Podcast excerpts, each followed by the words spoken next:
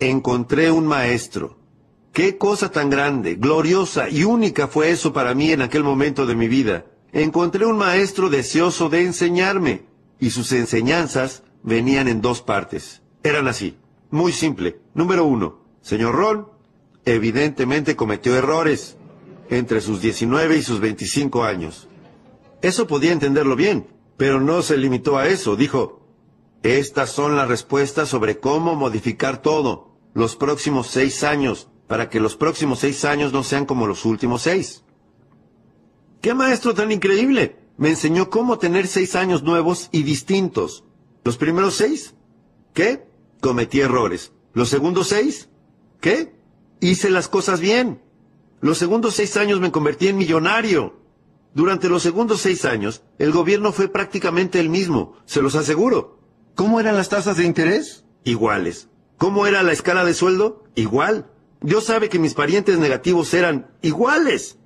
Las circunstancias eran prácticamente iguales. ¿Cómo era la economía? Igual. Los sindicatos y sus filosofías? Iguales. ¿Cómo era lo que sucedía a mi alrededor? Igual. Entonces, ¿cómo es posible que me hiciera rico esos segundos seis años? Yo no era igual. Yo había cambiado. Señor Ron, si usted puede hacerlo, ¿puede hacerlo cualquiera? Sí. Los invito a realizar ese viaje en el momento en que lo deseen. Pueden seguir siendo iguales y que los próximos seis años sean como los últimos seis. Pasen la mirada sobre los últimos seis años y les aseguro que los próximos seis años de sus vidas serán iguales a los últimos seis a menos que ustedes cambien. Ustedes van a tener que marcar la diferencia. Ustedes van a tener que tomar las riendas.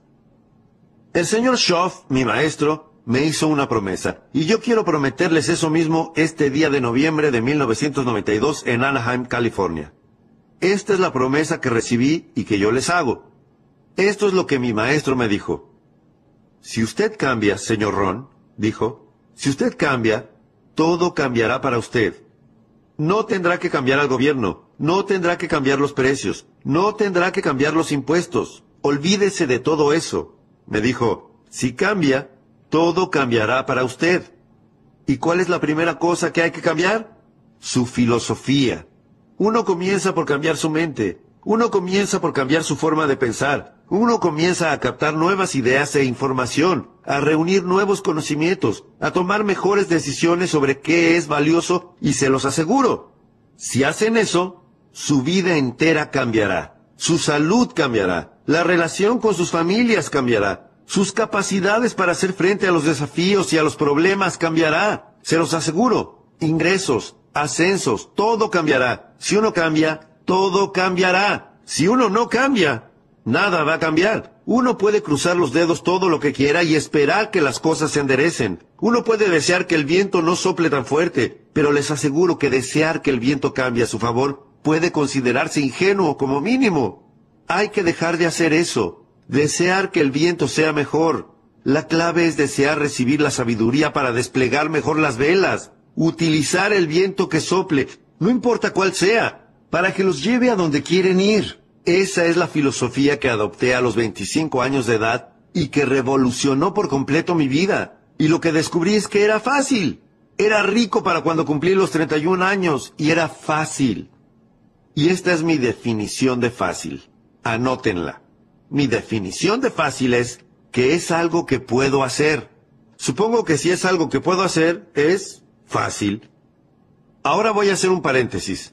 Hago un paréntesis. Trabajé para hacerlo. Encontré algo que podía hacer, que era fácil, pero trabajé para hacerlo. Me levanté temprano y me quedé hasta tarde y trabajé duro esos seis años. Pero lo que hice fue fácil en el sentido de que era algo que podía hacer. Ustedes dirán, bueno, señor Ron, si era tan fácil, ¿Cómo es que el resto de las personas alrededor suyo, esos seis años, no se hicieron ricos? El motivo es este. Es fácil no hacerlo.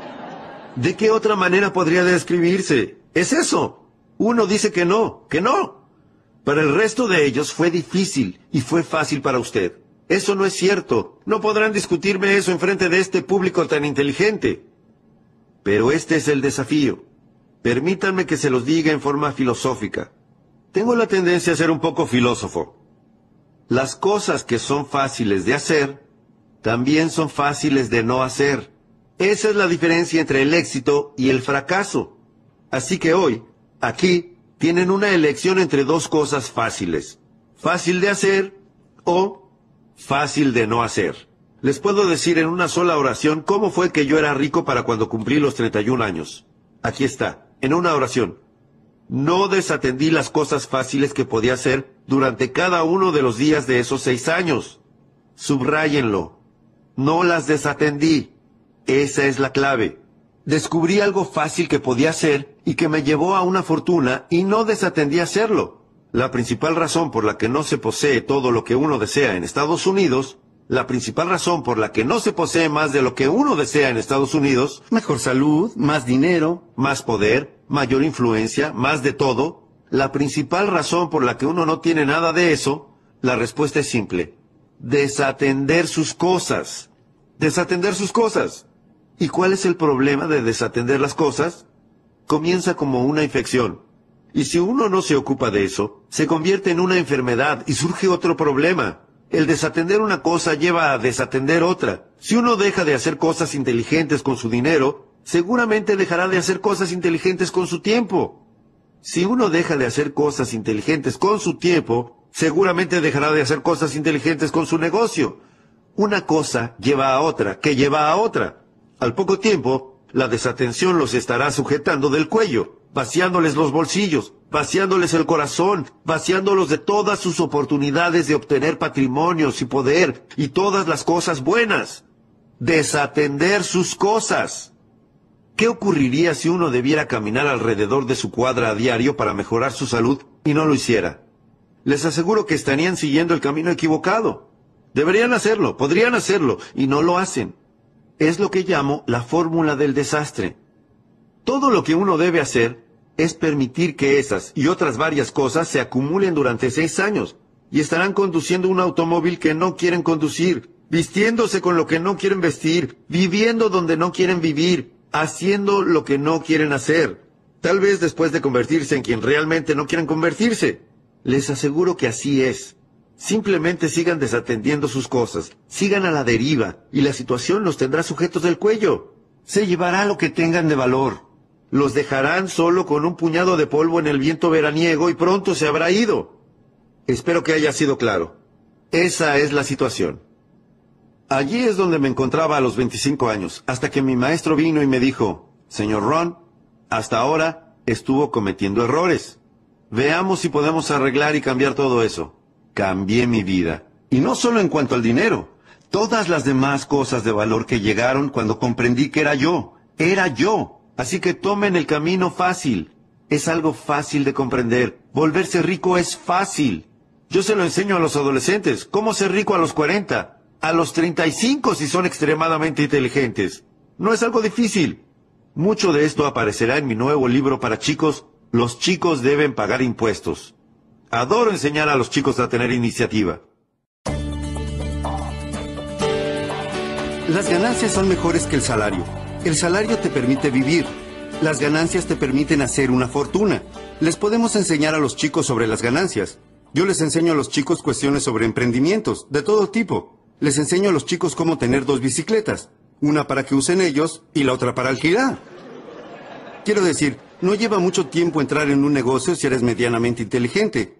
Y les enseño filosofía, la diferencia entre comunismo y capitalismo. Adolescentes, todos los adolescentes deberían conocer la diferencia entre comunismo y capitalismo. Durante los últimos 75 años, el comunismo nos enseñó que el capitalismo le pertenece al Estado y no a las personas. Durante todos estos años, ¿qué hemos enseñado? Algo ridículo. El capitalismo le pertenece a la gente, no al Estado. El comunismo dice que no es así.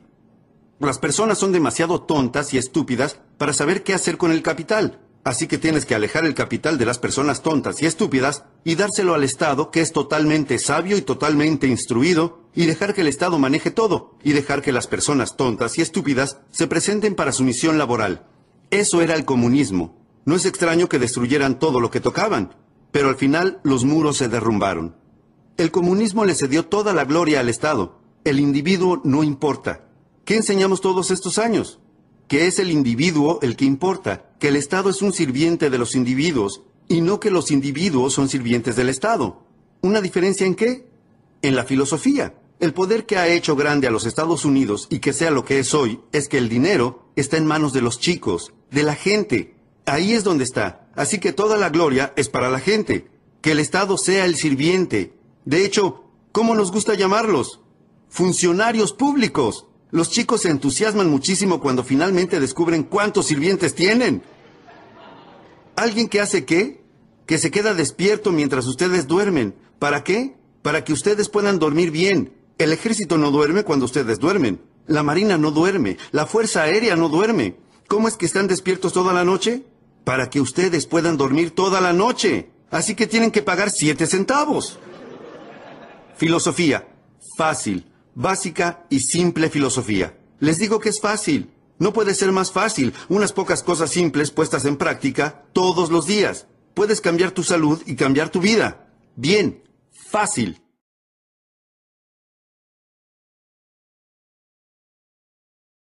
¿Qué debería hacer un chico con un dólar? Digo, es bastante fácil de imaginar si nos detenemos y lo pensamos un momento. ¿Qué debería hacer un chico con un dólar? Yo enseño eso. Una parte de mi nuevo video trata sobre eso. De hecho, una parte de mi nuevo video es para los adolescentes. ¿Qué debería hacer un chico con un dólar? No creerían la diferencia que hay en cuanto a la filosofía.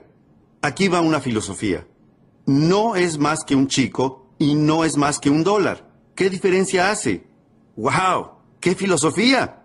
No es más que un chico y no es más que un dólar. ¿Dónde suponen ustedes que comienza el futuro? Ahí es donde comienza, un chico con un dólar. Ustedes dirán, bueno, se es chico solamente una vez, dejémoslo que lo gaste todo. Bien, ¿hasta cuándo les gustaría que eso ocurra? Ustedes dirán, bueno, hasta que tenga 50 años y esté en quiebra como yo y entonces va a cambiar. No, ¿ustedes querrían que los chicos terminen así como ustedes? La respuesta es no. Entonces tenemos que enseñarles una filosofía mejor. Si el chico quiere gastar todo el dólar, con todo lo que ustedes ya saben, tienen que persuadirlo para que no lo gaste todo. ¿Qué dicen los chicos? Yo me lo gané, es mi dólar y me lo voy a gastar todo. Respondan, no, no lo gasten todo. ¿Y ellos qué van a decir? ¿Por qué no? Así que la mejor manera es mostrarles por qué no. Los chicos aprenden mejor mirando. Es subirlos al auto, llevarlos a la otra parte de la ciudad y mostrarles dónde vive la gente que se gasta todo el dólar. Se los aseguro, entenderán el mensaje. Llévenlos por ahí y díganles, ¿te gustaría vivir aquí? Los chicos van a decir, no. ¿Te gustaría vivir como vive esta gente? Los chicos van a decir, de ninguna manera. Entonces no puedes gastarte todo el dólar. Se los aseguro, entenderán el mensaje. Bueno, llévenlos a la otra parte de la ciudad, salvo que vivan allí, y muestren ese lugar. Esto es fácil. Es muy fácil entender por qué las personas pierden todo lo que tienen y es muy fácil entender cómo la gente se vuelve rica. Es muy fácil. No se necesita una técnica mágica, solo se necesita la verdad. Solo se necesitan hechos. A propósito, creo en la afirmación. Tengo que corregir eso. Creo en la afirmación. Les explico cómo. Solo si se afirma la verdad. ¿Qué dicen los antiguos ruegos? La verdad te da libertad. Libertad para corregir tus viejos errores en cuanto a la filosofía, para establecer algunas disciplinas nuevas para cambiar tu vida. Para eso sirve la verdad. Entonces sí creo en afirmar la verdad, por supuesto. Si uno está en la ruina, lo mejor es afirmar que uno está en la ruina. Péguenlo en la heladera, donde se lo pueda ver todos los días donde ustedes, chicos, lo puedan ver. Ahora, si necesitan una reafirmación, simplemente agreguen esto. Tengo 40 años y estoy en la ruina. Quiero decir, con eso será suficiente. Si necesitan una más, aquí va. Vivo en los Estados Unidos y tengo 40 años y estoy en la ruina. Eso será suficiente para generar un cambio de vida. Todo lo que necesitamos es algo de verdad que diga, ¿qué?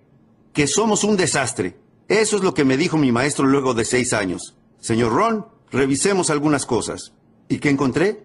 Que era un desastre. Me dijo, pero no voy a dejarlo así. Déjeme que le muestre cómo hacer para cambiar completamente los próximos seis años en comparación con los últimos seis. Si le interesa. A algunas personas no les interesa. No quieren trabajar tan duro. Son especialistas en el dos por uno. No les interesan estas cosas. Pero si les interesa, hay algunas formas de cambiarlo todo.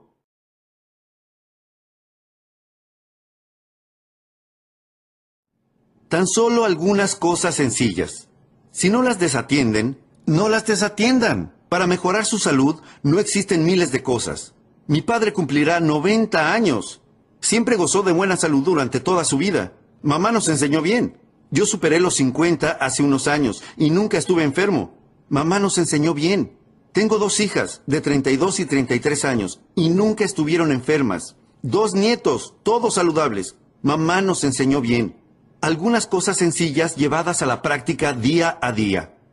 Hace poco estuve con mi padre. Nos estábamos preparando para acostarnos cerca de la medianoche, allá en la granja. Y a medianoche, mi padre come lo que él llama, antes de irse a la cama, come lo que él llama su refrigerio de medianoche. Alguna pequeñez para comer antes de ir a la cama, así uno no se acuesta con hambre. Le gusta hacer eso. Y bueno, estoy viendo cómo mi padre come su refrigerio de medianoche. Adivinen lo que estaba comiendo. Una manzana y algunas galletas Graham. Y creo que un vaso de jugo de pomelo. Dije, no me sorprende que papá sea saludable. Mamá nos enseñó eso a todos. ¿Una manzana qué? Cierto, es como algodón para la gente de California del Sur, ¿no? Una manzana al día mantiene al médico alejado. Tengo una buena pregunta para este público tan inteligente. Es esta. ¿Qué ocurre si eso fuera cierto? Ustedes dirán, bueno, señor Ron, si eso fuera cierto, sería algo fácil de hacer. Entonces, ¿cuál es el problema? El problema es que es fácil no hacerlo. O el tipo aquel arruinó el dicho. El tipo que dice una barra Hershey al día, diga no, no, estuvieron viendo demasiada televisión. No se trata de una barra Hershey, ni de si su filosofía e inteligencia carecen del refinamiento para caer en la trampa de las barras Hershey y cambiarlas por una manzana. En ese caso, les aseguro que tienen que estar contentos con su propia falta de salud y problemas cardiovasculares dentro de seis años. Les aseguro que no es algo que encuentren en el exterior. En el exterior está el viento que sopla, Adentro está su habilidad para desplegar las velas. Si quieren, desplegar las velas, de modo que pronto no les importe qué viento sople, porque ya habrán descubierto cómo son las cosas, y estarán en el camino de las ideas y la información que cambiará y refinará sus filosofías y les dará la mayor oportunidad de éxito. Es así, la primera pieza de las cinco piezas más importantes. Y eso es algo fácil. Les aseguro que es fácil. Tengo una más aquí, y es la número tres. Número uno, observar lo que sucede. Número dos, escuchar y encontrar voces valiosas y dedicar tiempo. Ahora, número tres.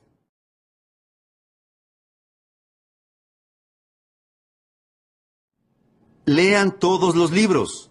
No tengo un sustituto para leer todos los libros. El señor Schoff me hizo empezar a hacerlo cuando yo tenía 25 años.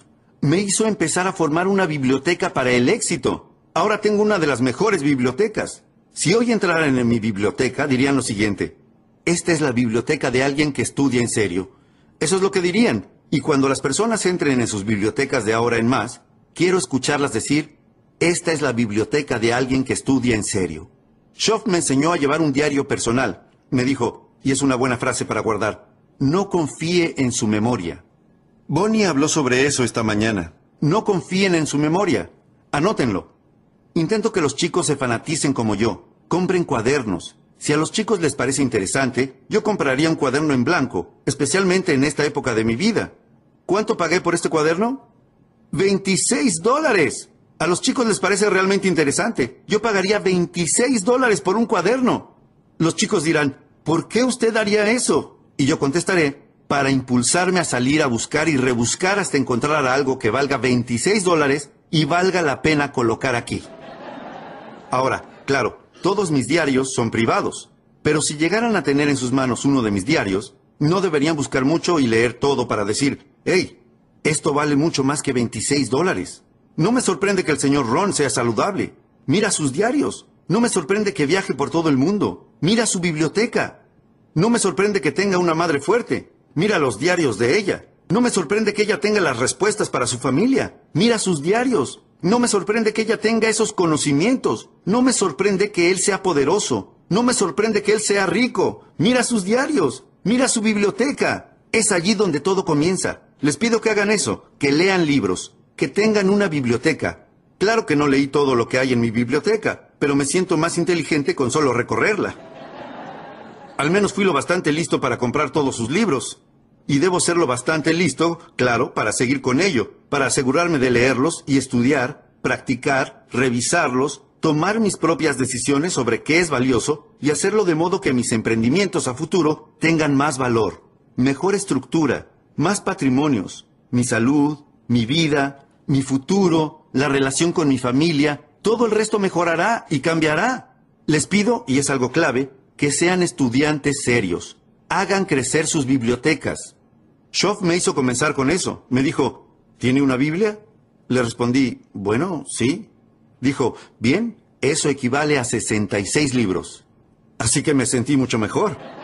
Mis padres se aseguraron de que yo fuera un muy buen estudiante para cuando cumplí los 18 años. 66 libros.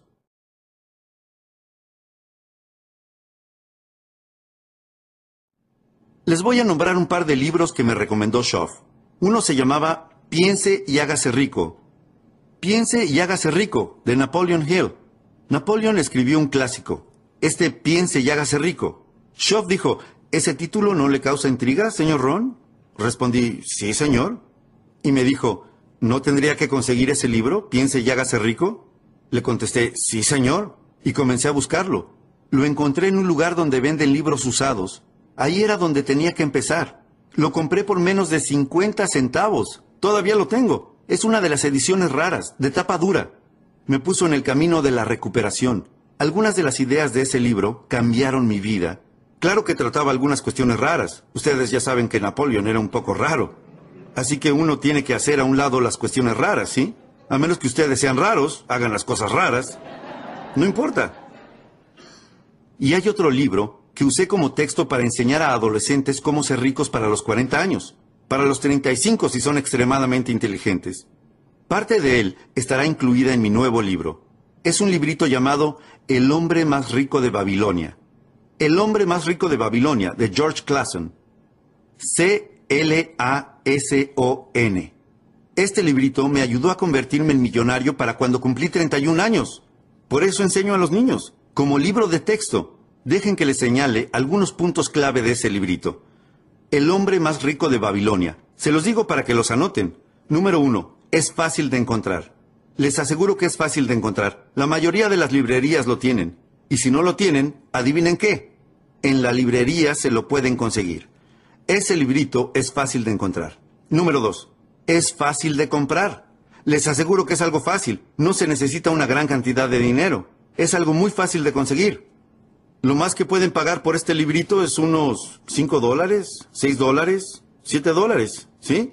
Le pueden pedir el dinero prestado a sus hijos. 5 dólares, 6 dólares, 7 dólares.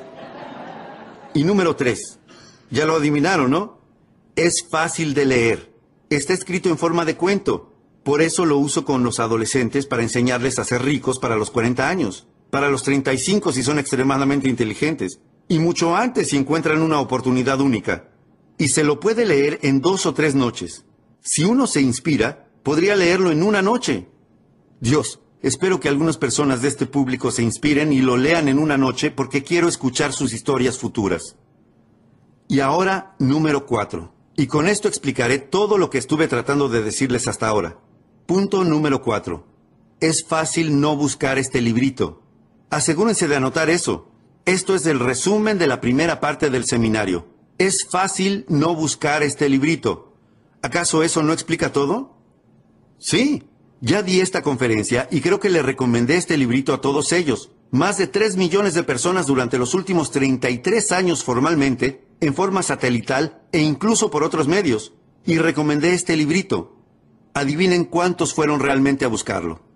Respuesta, muy pocos. Yo calcularía que un 10%.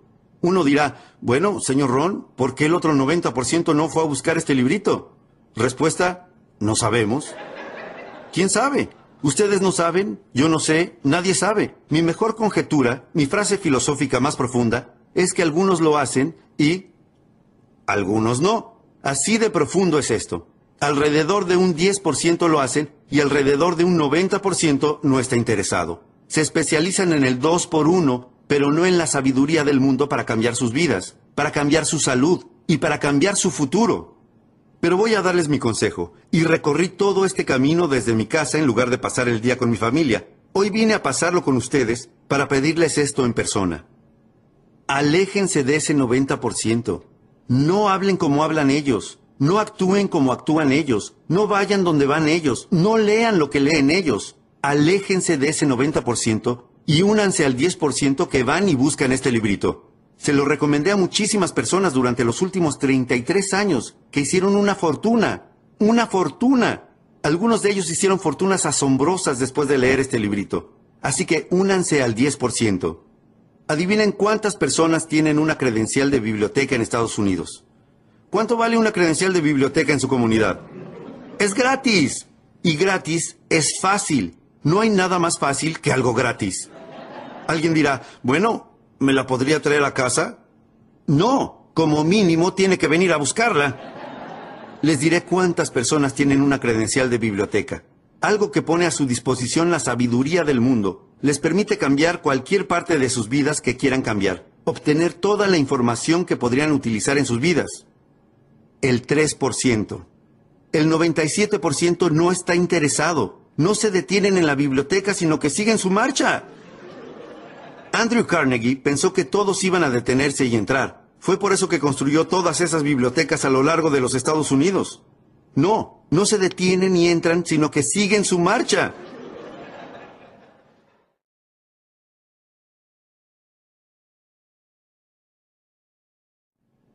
Esto es lo que les pido que hagan. Aléjense del 97%. No usen su vocabulario, no usen sus excusas, no usen sus métodos de dejarse llevar y desatender las cosas. Ni siquiera caminan alrededor de su cuadra para conservar su salud. Ni siquiera comen una manzana por día. Ni siquiera se toman el tiempo de redefinir su filosofía para tener una vida mejor. Aléjense y únanse al 3%. Adivinen cuántas personas pueden jubilarse con los ingresos de sus propios recursos personales a la hora de jubilarse. Respuesta, el 5%. En Estados Unidos, el 5% de las personas son independientes. El 95% son dependientes. Tomen las riendas de sus propias jubilaciones. Ustedes pueden multiplicarlas al menos por 5. Dejen que se ocupe el gobierno, que se ocupen algunas compañías y tendrán que dividir por 5. Les pido que tomen las riendas de sus propias jubilaciones, que tomen las riendas de sus propias vidas, y ese resulta ser uno de los títulos de mis programas en cassette. Tomen el control de sus propias vidas. Es el tema sobre el que hablamos aquí toda la mañana. Tomar las riendas de sus propias vidas. No tengan días comunes como la mayoría de la gente, o terminarán pobres y sin un centavo. Monedas, no tesoros. Baratijas, no valores. Cámbienlo todo, y eso comienza por algo tan simple como comer una manzana al día. Comienza por algo tan simple como comprar el primer libro de su nueva biblioteca. Comienza por algo tan simple como comprar su primer diario privado y escribir la primera entrada que, cuando la gente la vea, las personas dirán, estos son los comienzos en el estudio de un estudiante en serio. Va a ser saludable, va a ser poderoso, va a ser rico, va a tenerlo todo. Miren, se comprometió a escribir un diario completamente nuevo. Les pido que hagan eso. Pero ¿qué pasa con lo que es fácil de hacer?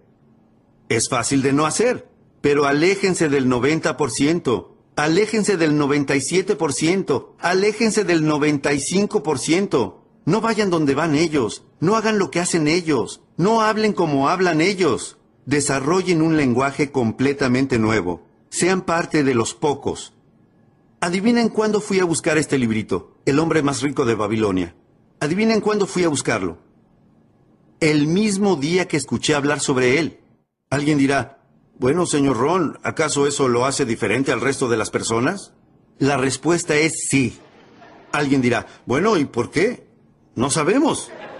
¿Quién sabe? Ustedes no saben, yo no sé, nadie sabe. Lo único que sabemos es que algunos tienen la inteligencia para decir, voy a cambiar mi vida, voy a cambiar mi salud, voy a cambiar la relación con mi familia, voy a cambiarlo todo. Y si comienza por comer una manzana, si comienza por caminar alrededor de su cuadra, si comienza por un libro, si comienza por un diario privado, cualquier cosa con lo que se comience, yo soy un candidato. Estoy listo para cambiar mi vida. Los invito a realizar ese viaje. Una vez que lo emprendan y miren hacia atrás, no querrán volver nunca. No querrán volver nunca a las viejas costumbres y retomar el viejo lenguaje y seguir desatendiendo sus cosas. Nunca. los problemas cardiovasculares en Estados Unidos provocan por sí solos más de mil funerales diarios y el 70% se deben a desatender su salud. Les pido que no esperen que otras personas solucionen esto de aquí a un año para que ustedes puedan ser más saludables. Les pido que asuman una nueva disciplina para que sean más saludables, para lograrlo ustedes mismos, libro a libro, entrada a entrada. Se encuentra disponible a todos ustedes.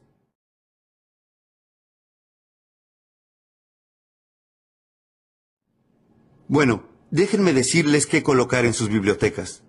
Número uno, su audioteca. Y esto me da la posibilidad de hacer una pequeña publicidad. Solo una pequeña publicidad. El número uno es su biblioteca visual, especialmente para chicos.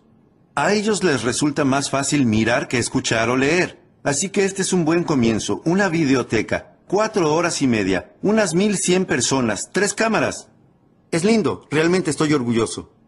Número dos, su audioteca. Conviertan su auto en un aula móvil. Hay un seminario de dos días que doy cada tanto. Probablemente hagamos un par el año próximo. Número 3. Su biblioteca de lectura. Bueno, yo solamente publiqué tres libros, así que mis libros no hacen una biblioteca, pero lo que espero de ellos es que hagan un aporte, porque si quieren repasar todo lo que estuvimos tratando hoy, una de las mejores formas de hacerlo es la que ya mencioné, tener el libro para leerlo. Los libros son objetos móviles, es decir, se pueden transportar, se los puede enviar a cualquier lugar, pueden ir a cualquier lugar, léanlos. Tienen que leer libros. Esa es una buena frase para llevarse a casa. Lo que no lean no podrá ayudarlos. El libro que no lean podría costarles una fortuna. Ustedes dirán, bueno, ¿cuánto vale? Pero no se trata de lo que cuesta el libro, se trata de lo que les costará si no lo tienen. Ese es el gran costo. Así que nunca lamenten el dinero que gasten en su propia educación personal. Esto es lo que el señor Schoff me enseñó, y es una buena frase para llevarse a casa. La educación formal logrará que consigan un trabajo. La educación autodidacta logrará que sean ricos. La educación formal hará que se ganen la vida.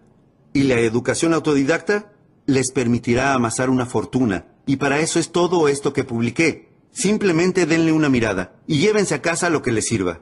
Maravilloso. Bueno, sigamos. Alguien dirá, señor Ron, no leo mucho.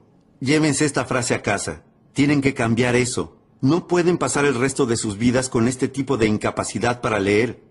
Existen montones de clases a las que pueden asistir para mejorar su velocidad de lectura, para leer más libros, para retener más de lo que leen. No sigan con ese impedimento mental de no ser capaces de leer más libros y de leer periódicos y leer revistas y leer todo lo que pueda ayudarlos a cambiar sus vidas. Nunca se lamenten por el dinero que gasten en su educación personal, porque ahí es donde se encuentra el milagro. Se denomina el milagro de la mente. Increíble. Bien, ahora tengo que mencionarles la número dos. Ya pasé suficiente tiempo con la número uno. De hecho, me dejé llevar demasiado. La filosofía la primera de las cinco piezas más importantes. Permitan que ahora comience con la segunda y después nos tomaremos un pequeño descanso para estirar las piernas. Todos los que estén de acuerdo digan, estoy de acuerdo. Bien, me gusta este grupo. Los voy a llevar conmigo como grupo de viaje. ¿Cuántos de ustedes ya tienen tres páginas con anotaciones? Maravilloso. Santo cielo. Están trabajando tan duro como yo. Se los agradezco. Gracias. Bien, la primera pieza más importante de la que hablamos es la filosofía. Lo que sabemos y las decisiones que tomamos nos afectan.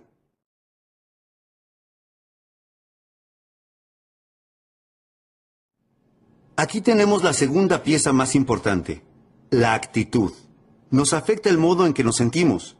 La número uno es lo que sabemos. La número dos es cómo nos sentimos, la parte emocional. Ahora bien, para generar un cambio de vida, no empezamos por la parte emocional, no empezamos por la motivación de cambiarle la vida a las personas. Conozco algunas personas que dicen, bueno, señor Ron, yo esperaba mucha motivación, deberíamos estar parados sobre sillas agitando banderas. No, no, eso no servirá de nada. Algunas personas dicen, solo hay que motivar a este tipo, va a estar bien, solo hay que animarlo, motivarlo. Bueno, probablemente no. Si el tipo es un idiota y se lo motiva, tendremos un idiota motivado. Se los aseguro, no va a ser suficiente. Una frase clave para sus notas. El cambio de vida no comienza con la inspiración. El cambio de vida no comienza con la inspiración, el cambio de vida comienza con la educación. Cuando conocí a mi maestro, él no me inspiró. Lo primero que hizo cuando me conoció fue averiguar lo que estaba mal. ¿Y cómo fue la primera parte de su entrenamiento? Simple. Era un desastre. Monedas en el bolsillo después de seis años. Algo estaba mal. Ahora bien, no hay que mudarse a otro país. Y no hay que esperar las próximas elecciones. Si se tiene la voluntad de comenzar a hacer algo para cambiar, se puede cambiar todo. Entonces, ¿cuál fue la primera parte de su entrenamiento? Usted es un desastre. Pero él no me abandonó allí. Me dijo, aquí tenemos la segunda parte de su entrenamiento. ¿Cómo hacer para cambiar, si le interesa? A algunas personas no les interesa. Lo entiendo, pero asumo que la mayoría de esas personas no están aquí. Ustedes entregaron su efectivo, tiempo y dinero para estar aquí. Asumo que están interesados, así que ustedes reúnen los requisitos. Para los que están interesados, les digo, pueden cambiar por completo los próximos seis años de sus vidas si están interesados en hacerlo. Pueden cambiar sus ingresos, pueden cambiar su futuro. ¿Por qué? Todo el que se lo proponga puede desplegar mejor las velas sin importar los vientos que soplen, de modo que el cambio de vida comienza con la educación, no con la inspiración. Pero es importante cómo nos sentimos. La actitud es una parte importante. Permítanme darles la pequeña lista antes de que nos vayamos al descanso. La pequeña lista de cómo nos sentimos. Hay una lista larga. En nuestro fin de semana de liderazgo, la tratamos en su totalidad. ¿Cómo nos sentimos en relación al gobierno? ¿Cómo nos sentimos en relación a los impuestos? Schoff me lo enseñó bien a los 25 años. Me enseñó cómo convertirme en un contribuyente feliz. Yo solía decir, odio pagar mis impuestos. Schoff me decía, bueno, esa es una forma de vivir.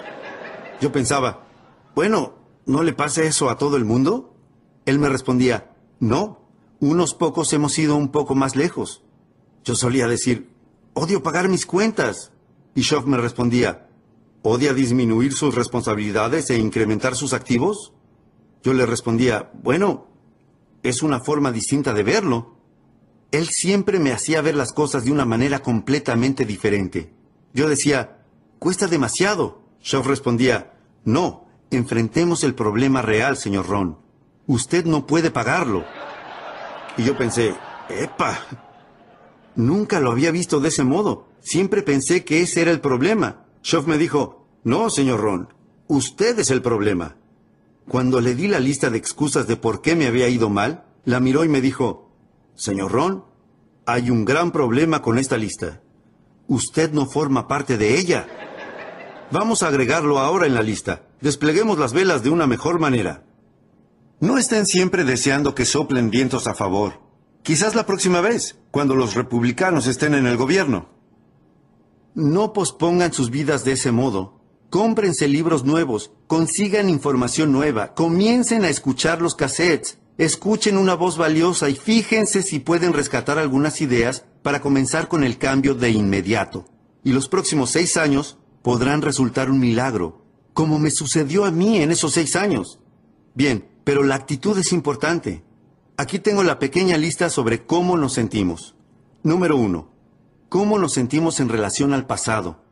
Hay que tener una actitud positiva y saludable en relación al pasado, y este es el mejor consejo que puedo darles. Consideren el pasado como una escuela. Dejen que el pasado les enseñe.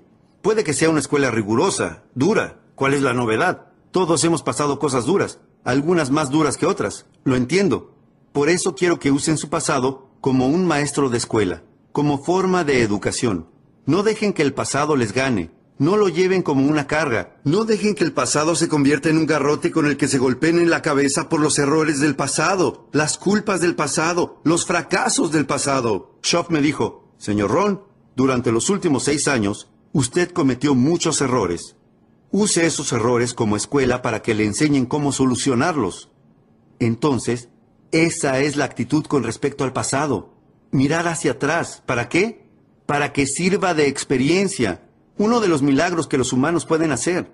Los perros no pueden hacerlo, los cocodrilos no pueden hacerlo, las arañas tampoco, pero los humanos pueden mirar hacia el pasado y encontrar algo muy valioso llamado experiencia.